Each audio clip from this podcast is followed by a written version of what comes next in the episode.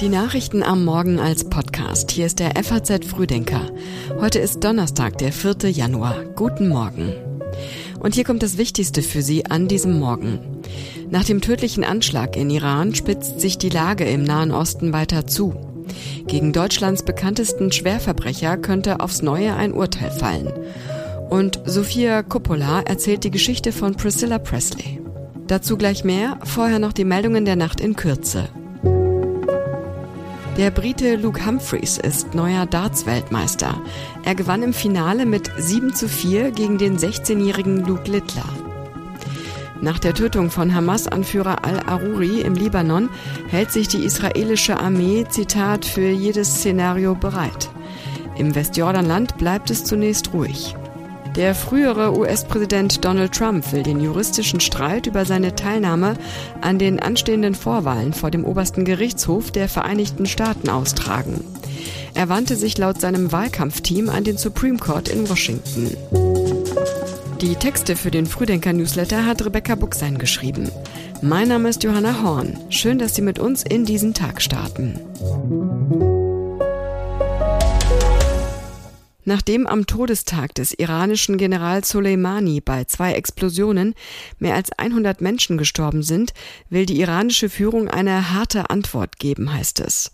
Die ohnehin fragile Lage im Nahen Osten ist durch den Bombenanschlag von gestern nahe dem Grab des 2020 getöteten Generals noch unsicherer geworden.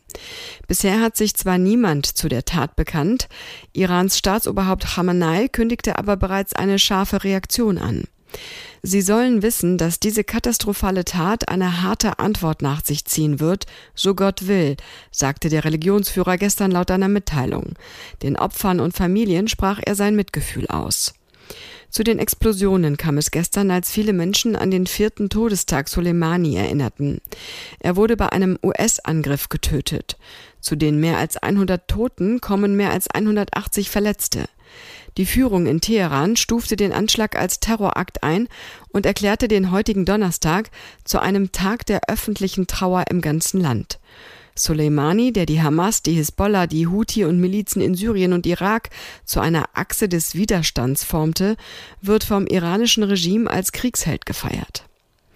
Der Generalsekretär der Hisbollah im Libanon, Nasrallah, will sich morgen an die Öffentlichkeit wenden. Er machte Israel für die Tötung des Hamas-Anführers al-Aruri in Beirut verantwortlich und sprach von einem eklatanten israelischen Angriff. Und er warnte, wenn der Feind einen Krieg gegen den Libanon beginnt, werden wir uns an keine Regeln mehr halten, sagte er. Thomas Drach steht wegen vier Raubüberfällen und versuchten Mordes vor Gericht. Der Remzma-Entführer könnte aufs Neue hinter Gitter müssen, womöglich für den Rest seines Lebens. Drach, der bestreitet, irgendwas mit den Taten zu tun zu haben, soll heute vor dem Landgericht Köln Gelegenheit für letzte Worte bekommen. Die Plädoyers von Staatsanwaltschaft und Verteidigung sind bereits gesprochen. Das Gericht könnte daher noch am selben Tag das Urteil sprechen. Nach fast zwei Jahren würde damit der Prozess enden, der unter strengen Sicherheitsvorkehrungen stattfindet. Dem Remsmer Entführer werden vier Raubüberfälle auf Geldtransporter in Köln, Frankfurt am Main und im hessischen Limburg zwischen März 2018 und November 2019 zur Last gelegt. Er ist zudem wegen versuchten Mordes angeklagt. Bei zwei der Taten soll er auf Geldboten geschossen haben. Beide Männer wurden schwer verletzt. Die Staatsanwaltschaft fordert für Drach eine Freiheitsstrafe von 15 Jahren und anschließende Sicherheitsverwahrung. Die Verteidiger beantragten Freispruch mit der Begründung, er sei an keinem der Tatorte erkannt oder von Zeugen identifiziert worden. Drach ist mehrfach vorbestraft, unter anderem wegen der Entführung des Erben der Hamburger Tabakdynastie Jan Philipp Bremsma 1996.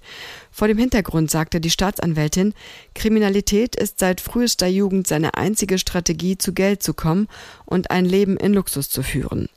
Dass Drachs Taten bis heute nachwirken, darüber berichtete Anfang Dezember Remsmas Sohn Johann Scherer im FAZ-Podcast für Deutschland. Fakt ist, dass diese Art Verbrechen Familien über Generationen beschäftigen und über Generationen eine zerstörerische Dynamik entwickeln können, die uns als Gesellschaft eigentlich genauso interessieren muss wie die Geschichte, die Leidensgeschichte der, sagen wir mal, direkten Opfer.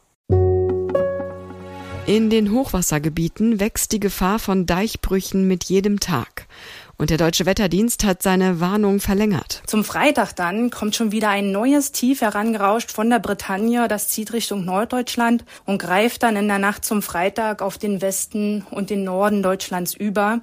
Dort regnet es dann bis in die Nacht zum Samstag hinein und erst dann lassen die Regenfälle wieder nach. Sagt Jutta Tuschny vom Deutschen Wetterdienst und erläutert, wo am meisten Regen runterkommen wird. Am ehesten betroffen sind tatsächlich wieder die Mittelgebirgsregionen. Seit äh, vergangenen Montagabend sind dort schon 40 bis 80 Liter pro Quadratmeter Regen gefallen und es kommen jetzt bis zum Samstag dort nochmal 30 bis 40 Liter in den Staulagen hinzu. Örtlich können es sogar 60 Liter sein, sodass wir dann aufsummiert über die ganze Woche tatsächlich in den Mittelgebirgsregionen, in den Weststaulagen auf 80 bis 120 Liter pro Quadratmeter, punktuell sogar noch mehr kommen.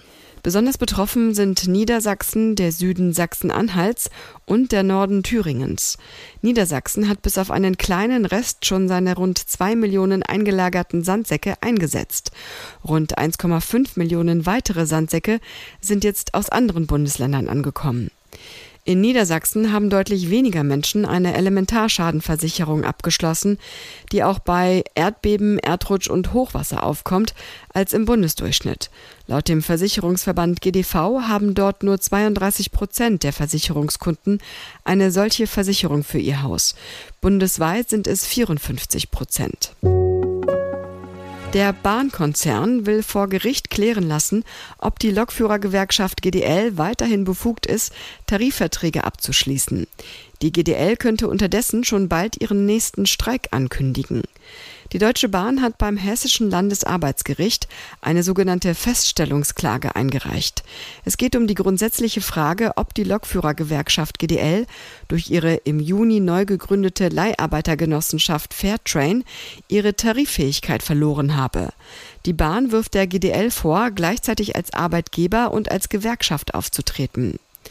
Gründe für Zweifel liefert die Tatsache, dass nur GDL-Mitglieder in die Genossenschaft eintreten dürfen.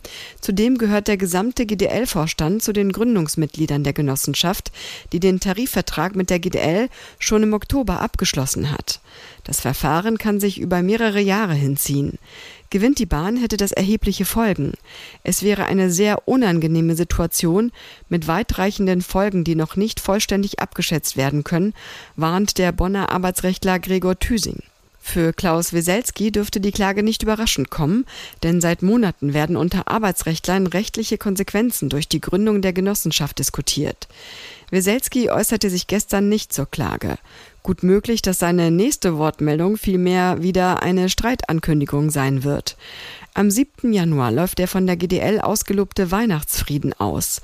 Die Gewerkschaft will Streiks mindestens 48 Stunden vorher ankündigen. Wen haben wir denn da? Elvis, das ist Priscilla Beaulieu. Wollen wir uns ein ruhigeres Plätzchen suchen? Was genau haben Sie im Sinn, Mr. Presley? Alle Frauen liegen Ihnen zu Füßen. Warum meine Tochter? Ich mag ihre Tochter sehr. Mit Priscilla verfilmt Sofia Coppola das komplizierte Liebesleben zwischen dem King of Rock'n'Roll und seiner Ehefrau. Als sich Priscilla und Elvis 1959 in Bad Nauheim kennenlernten, war sie erst 14, er 24 Jahre alt und schon ein Star.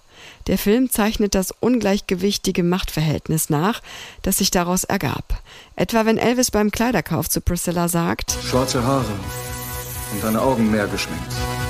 Von 1967 bis 1973 war Elvis mit der heute 78-Jährigen verheiratet. Der Film spielt größtenteils in den prächtig nachgebauten Innenräumen von Graceland, in denen Priscilla wie eine Gefangene im goldenen Käfig wirkt.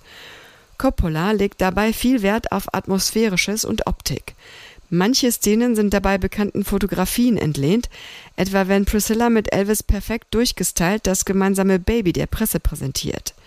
Mode und Make-up sind es auch, mit denen Coppola die Geschichte von Priscillas Selbstfindung transportiert.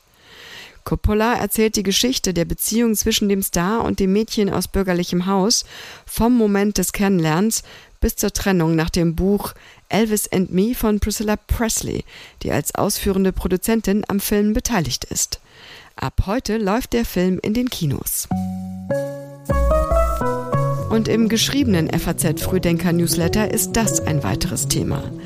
Der Schuss aus einer Waffe eines Parteifreundes bei einer Silvesterparty dürfte nachhallen, wenn Italiens Ministerpräsidentin Giorgia Meloni heute ihre Pressekonferenz zum Abschluss des Jahres gibt. Mehr dazu und auch alle anderen Themen aus dem heutigen Frühdenker finden Sie online auf faz.net. Und den FAZ Frühdenker zum Hören gibt es morgen früh wieder ab 6 Uhr. Wir wünschen Ihnen einen erfolgreichen Tag.